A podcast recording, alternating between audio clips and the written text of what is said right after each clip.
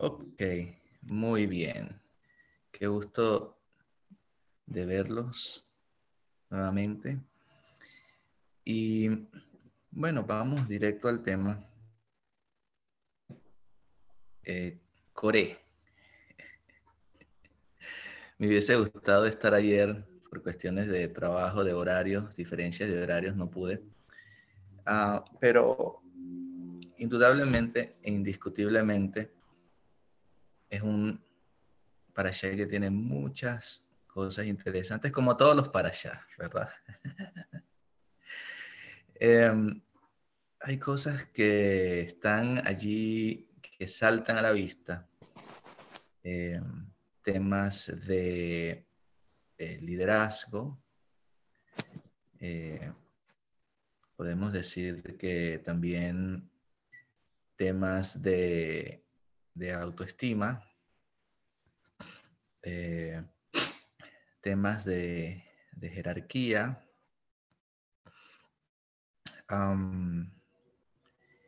temas de, de oración intercesora,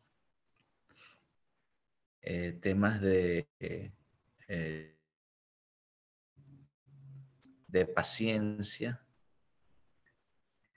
Es muy completa eh, esta para allá, a pesar de sus dos cortos capítulos que tiene. Y, pero hay algo muy interesante en esta eh, para allá y en la manera como Hashem actúa. Y ya lo he visto anteriormente. Ustedes al final del, uh, de la allá van a poder también entender un poco sobre lo que estoy hablando de que ya he visto cómo Dios reacciona eh, ante, eh, ante situaciones, ¿no? Y bueno, el objetivo de las para allá, en mi opinión, es eh, uno de los objetivos es poder entender el carácter de Dios, poder entender la voluntad de Dios y que de esa manera nosotros, nuestro carácter pueda eh, moldearse, ¿no? Porque para hacer la voluntad de Dios hay que primero entender eh, la voluntad de Dios y muchas veces no es eh, la parasha, la, la Torah o la Biblia entera no nos indica de manera tan directa, sino que hay que hurgar, hay que investigar estas maravillosas lecciones. Con esto dicho, yo quiero tocar el tema de el hecho de lo que le pasó a Coré, por qué Hashem utilizó este método, el método de haberlos, eh, ¿cómo pudiéramos decir? Pudiéramos decir castigo em, de que la tierra se abrió y los tragó eh, a Corea y a su séquito, ¿no? Por un asunto de, rebeldía contra eh, Moshe. hay cosas muy interesantes allí. Eh, no sé si la, en, tantos años que quizás si haya escuchado esto, Vania, al final me vas a decir si eh, en algún momento has escuchado esto y me gustaría eh, que Eduardo y tú me dijeran, ¿no? Si hay algo más que agregar eh, a este punto de vista. Em, hay que darle crédito a quien hay que darle crédito. Em, yo encontré este punto de vista con un rabino llamado Amy Silver. Y de verdad que me pareció tan interesante que eh,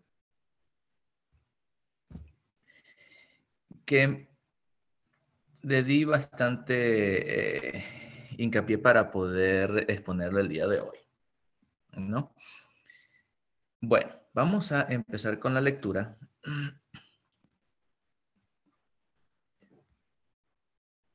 Números 16. Eh, También quiero, quiero eh, agregar algo interesante.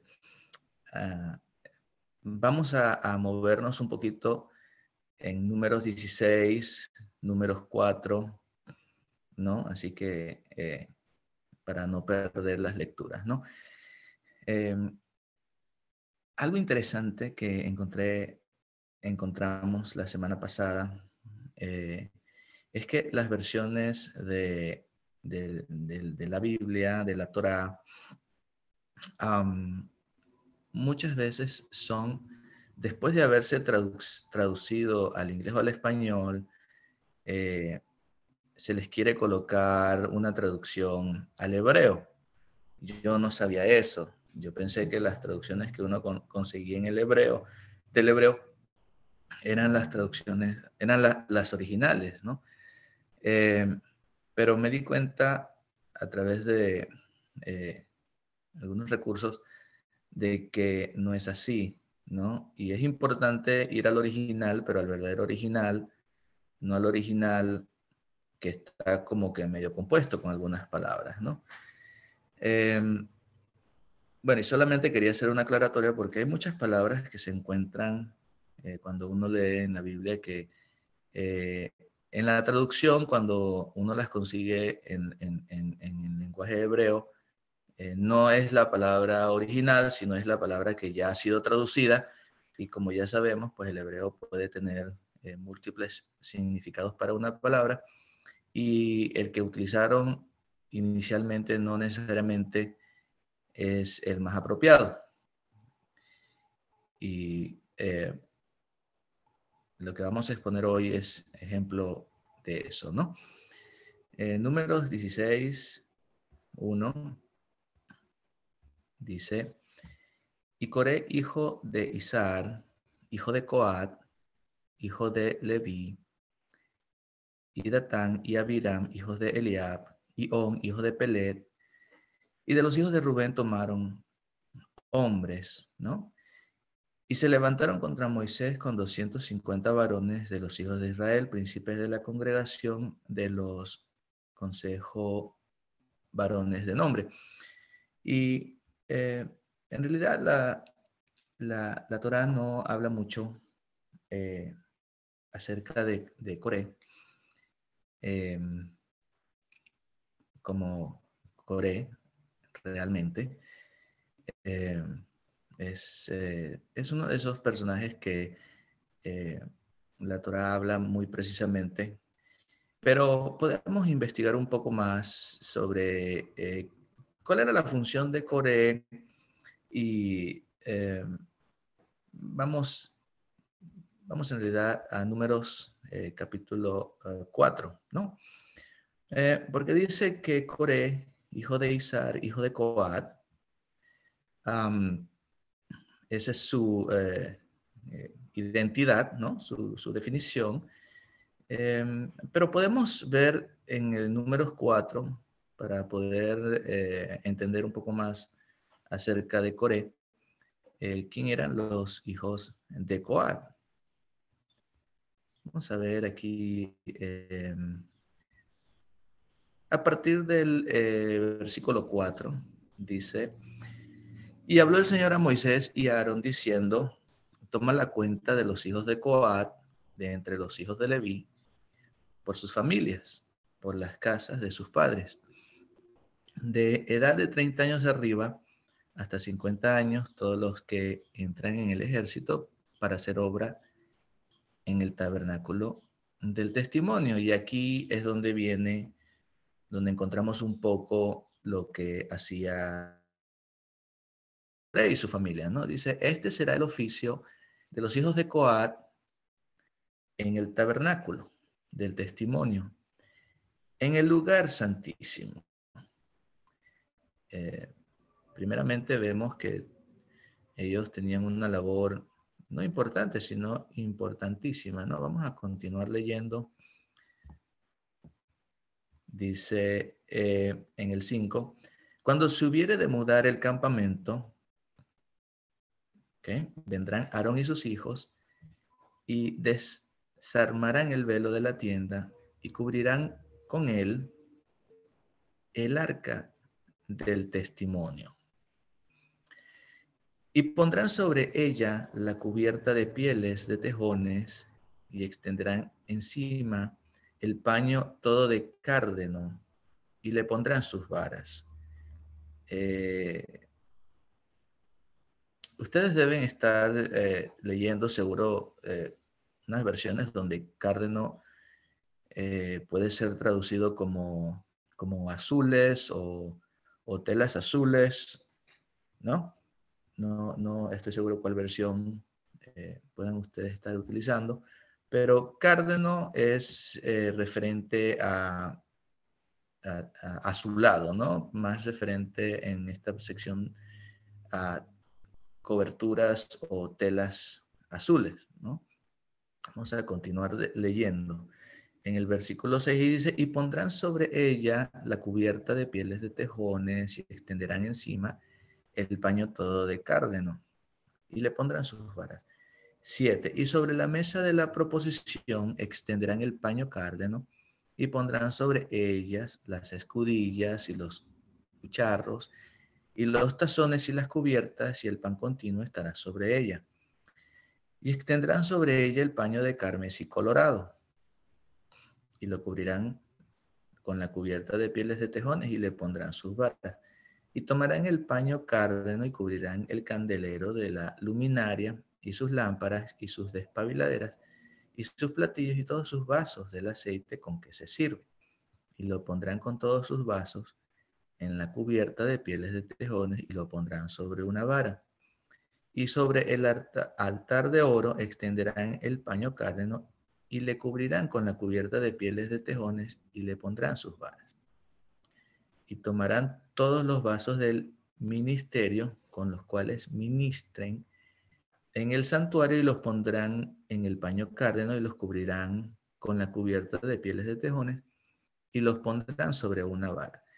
Y quitarán la ceniza con la grosura quemada del altar y extenderán sobre él el paño de púrpura y pondrán sobre él todos los vasos con los cuales se ministren las paletas, los garfios, los braseros y los tazones, todos los vasos del altar y extenderán sobre él la cubierta de pieles de tejones y le pondrán sobre las varas y tan pronto acaben Aarón y sus hijos de cubrir el santuario y todos los vasos del santuario, cuando el campamento se hubiere de mudar, vendrán después de ellos, vamos a ver quién vendrá después de ellos, dice los hijos de Coat, para llevarlos mas no tocarán cosa santa porque morirán. Estas serán las cargas de los hijos de Coat en el tabernáculo del testimonio. Y vemos aquí claramente un poco, ¿no? Si podemos entender eh, cuál era la función de los hijos de Coat. Em, está describiendo en esos versículos lo que se debería hacer con los utensilios de el Mishkan, ¿no? Pero en vez de, empieza hablando de los hijos de Coat, pero en realidad está hablando sobre los hijos de Aarón.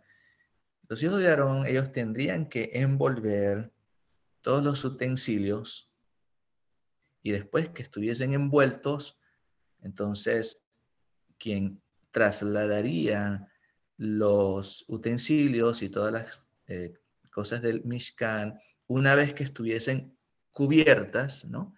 Con este, eh, no sé, cómo pudiera ser, quizás algo así como una toalla, como un, eh, como una cobija, algo, ¿no? después de estar cubierto, entonces vendrían los hijos de Coat y trasladarían todos estos artefactos.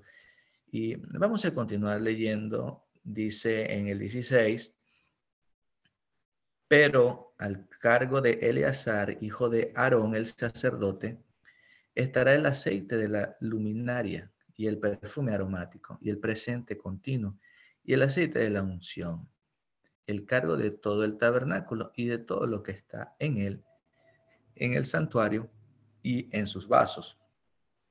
Y habló el Señor a Moisés y a Aarón diciendo, no cortaréis de la tribus de Coat de entre los levitas, mas esto haréis con ellos para que vivan y no mueran cuando llegaren al lugar santísimo. Aarón y sus hijos vendrán y los pondrán a cada uno en su ministerio y en su cargo.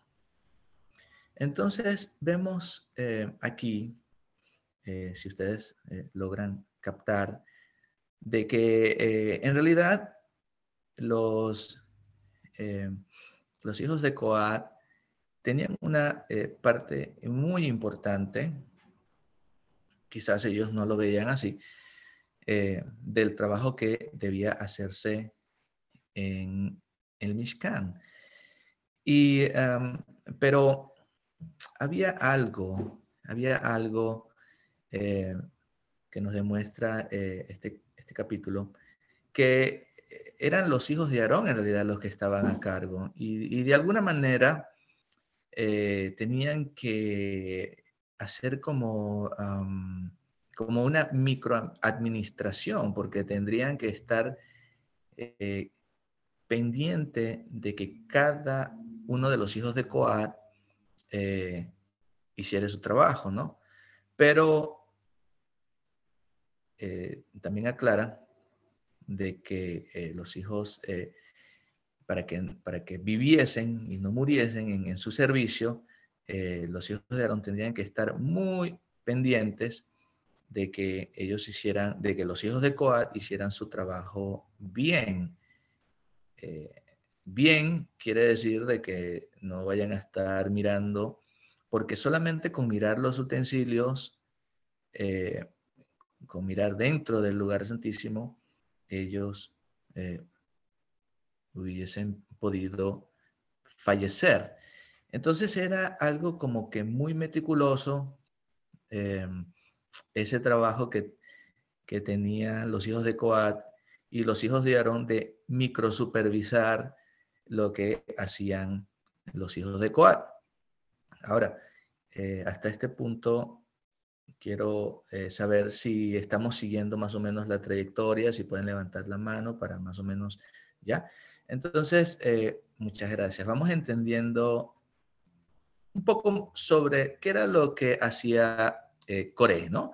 Coré era parte de ese grupo especial que se encargaría de trasladar los utensilios del el Mishkan, pero sin el privilegio que correspondía eh, principalmente a los hijos de Aarón de poder tocar eh, esos elementos apartados, santísimos, ¿no?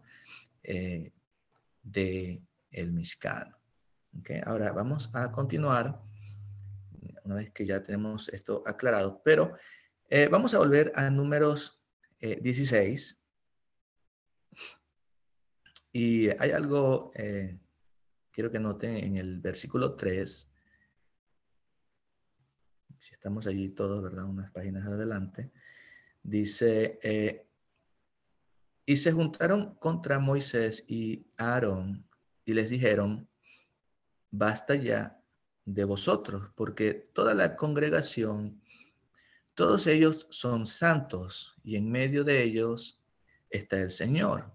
¿Por qué pues os levantáis vosotros sobre la congregación del Señor?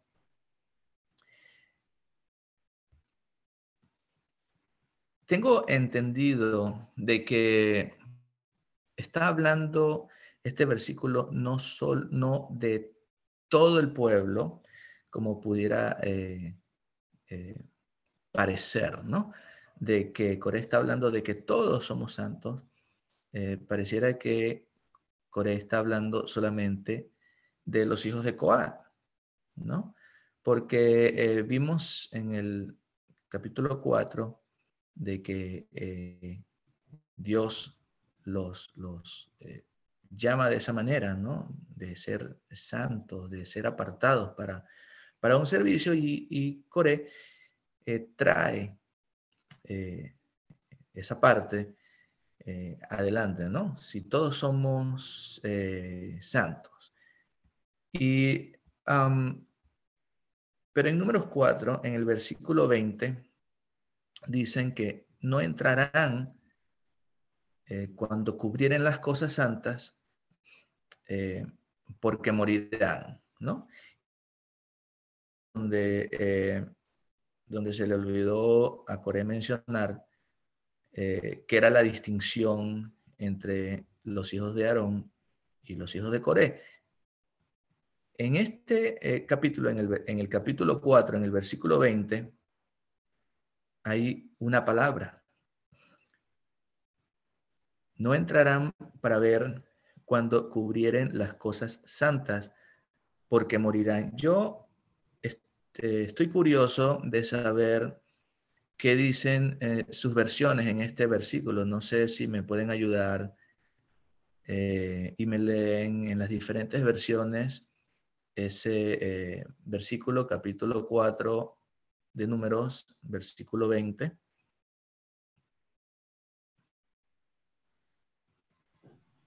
La que tengo aquí dice, no entrarán para ver cuando cubrieren las cosas santas que morirán.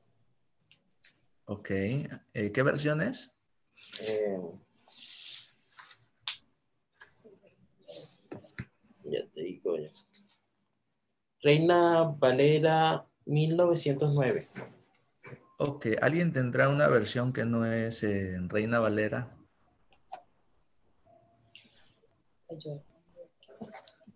Eh, sí, yo tengo varias versiones aquí. Porque me gusta comparar. 420, ¿no? Sí. Primeros 4, Y dice, yo, yo voy a leer en la nueva traducción viviente. Dice, los coatitas jamás deben entrar en el santuario a mirar los objetos sagrados ni por un instante. Si lo hacen, morirán. Sí, eh, hay varias, hay una versión, eh, bueno, la mayoría dice, pero no entrarán ni por un momento a ver los objetos sagrados para que no mueran.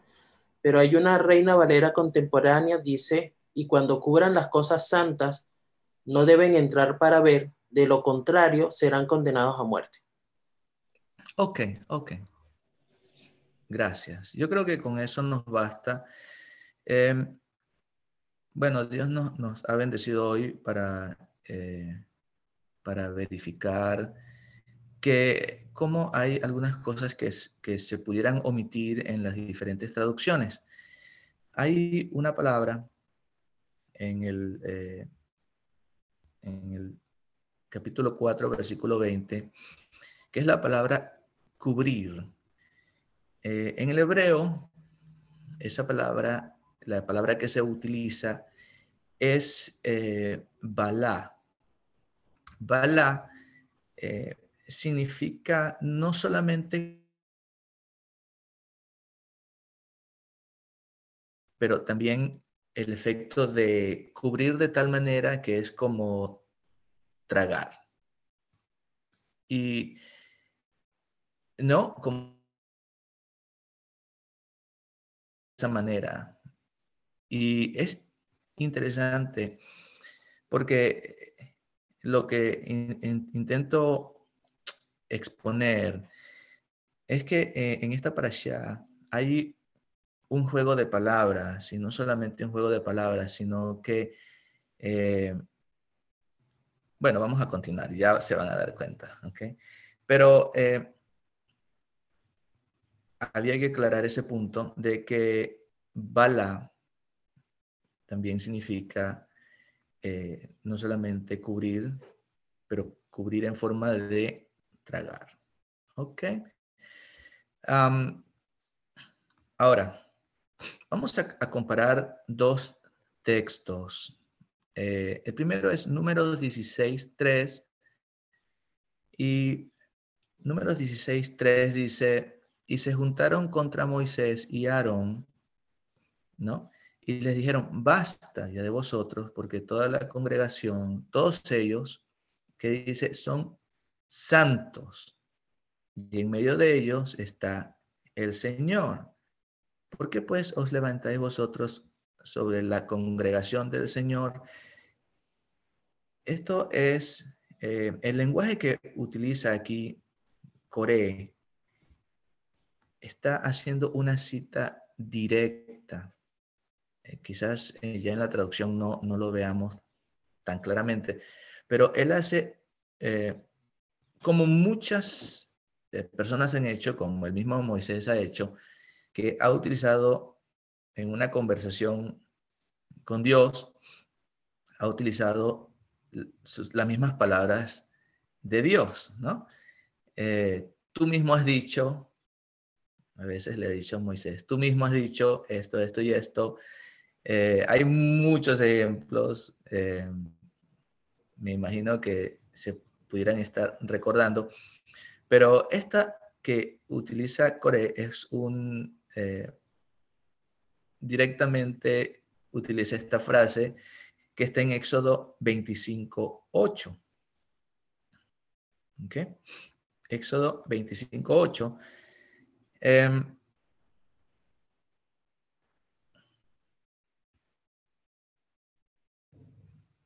Vamos a leer lo que dice Éxodo 25, 8, si todos están allí. Eh, vamos a ver, eh, ¿de qué trata el relato en Éxodo 25? A ver si alguien eh, me puede ayudar, comentar. ¿Qué, está pasando allí, Éxodo 25? Le, están eh, diciendo al pueblo todo lo que el pueblo necesita hacer para que Hashem pueda habitar en medio de ellos, ¿no? Eh, en cuanto a, la distribución o a la conformación del santuario allí. Ok, ahora vamos a leer Éxodo 25, específicamente 8, y dice, y me harán un santuario. ¿Y qué dice? Y yo habitaré entre ellos. Entre ellos. Ok, y me harán un, eh, si usan eh, eh, alguna versión del Tanakh, ah, pudiera decir, y me harán un Mishkan. ¿no? Es la palabra que, es la palabra que utilizan. Y miran un Mishkan, una tienda que usualmente relacionamos con, la santidad del, Señor, ¿no? Em, Coré intentó utilizar las mismas palabras de Hashem. Si regresamos, ¿no? Esa parte, y me harán un Mishkan y yo habitaré entre ellos, ¿no? Un lugar santo, un santuario, dicen unas versiones. Eh, ¿Qué les dijo eh, Coré? Basta ya de vosotros porque toda la congregación, todos ellos son santos y en medio de ellos está el Señor. Em, lo que está tratando de decir aquí Coré es, ¿saben qué? Nosotros también somos santos, tenemos, eh, Dios nos, nos, nos, nos, apartó también para hacer un, eh, eh, un trabajo que solamente personas muy privilegiadas podían hacer. No entendemos por qué tenemos que tener esos, esos límites, no entendemos por qué eh, solamente Moisés y Aarón tienen que dirigir al pueblo. Y en su discurso, Coré, voy a decirlo así, ¿no? Ultraja las palabras del mismo Dios ¿no? Para, para, para exponer su caso. Pero vamos a ver lo que, lo que Dios hace también. Eh, dice en mismo Éxodo capítulo 16, perdón, en Números capítulo 16, y vamos a continuar donde dejamos hace un momento atrás. Vamos a continuar desde el, eh, desde el capítulo 20, ¿no? Porque está eh, muy buena la historia.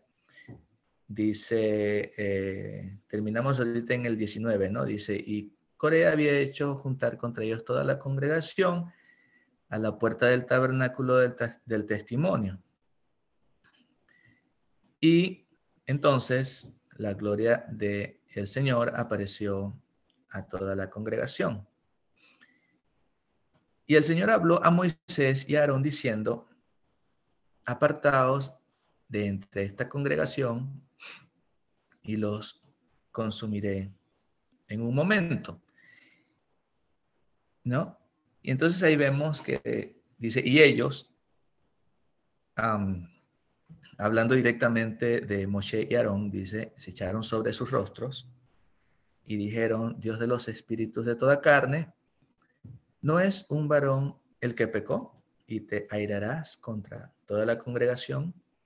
Entonces el Señor habló a Moisés diciendo, y noten algo interesantísimo, ¿no? Por eso es que eh, entender estas dinámicas ah, nos ayuda a entender el carácter de Dios. Vean lo que dice, como Coré utilizó las palabras del mismo Dios. Dice el versículo 24, habla a la congregación diciendo, apartaos de en derredor de la tienda de Coré, Datán y Abiram. Y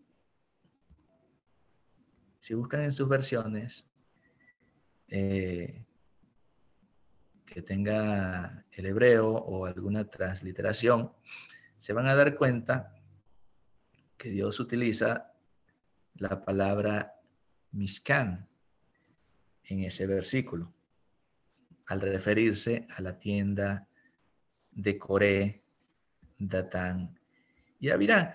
Y es como que diciendo más o menos, bueno, ok, eh, ustedes eh, se autodenominan santos em, y Dios regresa también diciéndoles, ok, vamos a, quítense todos del Mishkan, ¿no? Del Mishkan de Coré, eh, y Abirán.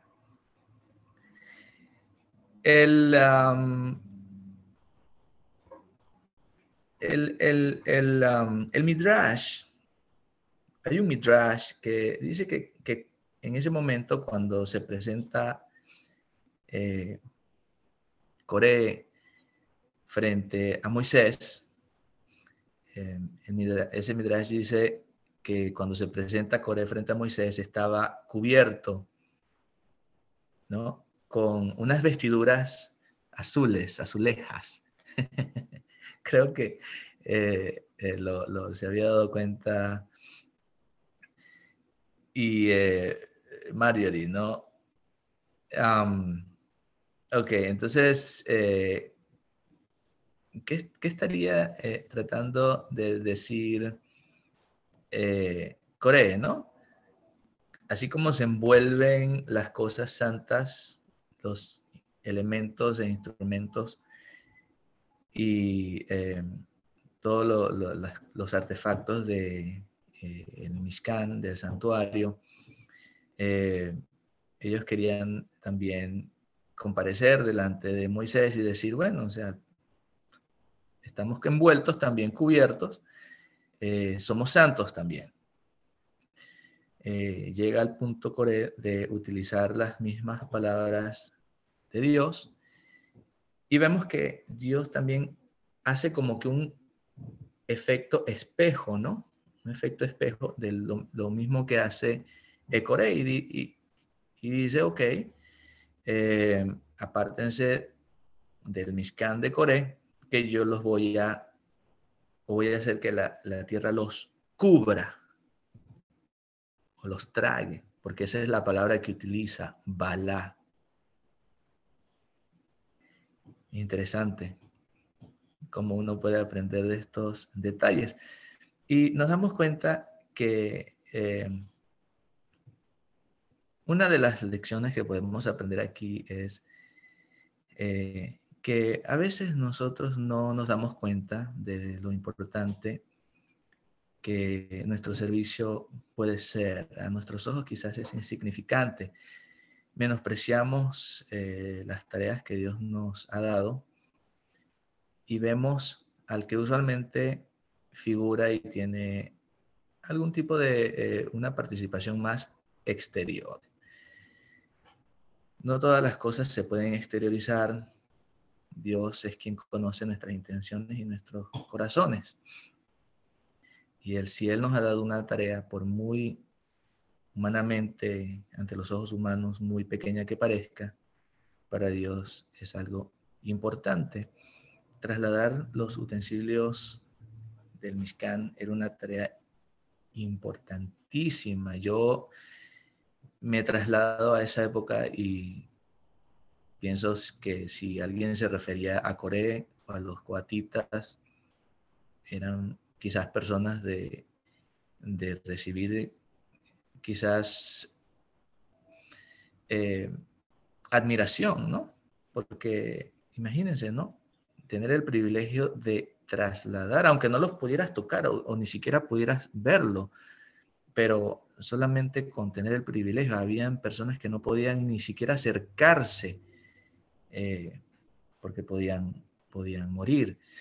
Y nosotros, si podemos extraer de ahí eh, una lección, a veces eh, no, no menospreciamos las cosas las situaciones y los cargos o las cargas, ¿no? Porque en realidad era una carga para Corea. Eran cargas. Em, pero las cargas que Dios nos da, las menospreciamos y cuando las menospreciamos, ahí es donde limitamos las bendiciones de Dios. Em, el pecado de Corea no solamente fue de rebelión, fue casi que eh, el, mismo pecado que pudo cometer el enemigo eh, de querer ser más eh, de lo que Dios lo había colocado a hacer, menospreciar su, su posición. Y, y bueno, la enseñanza es no caigamos en eso, siempre estemos agradecidos de las circunstancias y situaciones que Dios nos coloca porque al fin y al cabo Él es quien está a cargo de todo, no hay una partícula subatómica que se mueva sin que Dios lo permita. Shabbat Shalom para todos. Y Shabbat Shalom, muchas gracias. Shabbat Shalom. Sin, duda siempre hay algo para aprender, ¿no? Había cosas allí que no, no teníamos. Oh, pero mira quién está por allí. La señora Estela. Bienvenida. Shabbat Shalom para todos. Los quiero. qué lindo. Hola. Shabbat Shalom. Hola. ¿Cómo están? Bien, ¿y tú? Acá estamos extrañándote. Bien, gracias a Dios. Feliz de verlos y de saludarlos y de compartir esta meditación. Sí, nos alegra verte y que nos acompañes. Amén. Bueno, a mí también. Me alegra mucho verlos.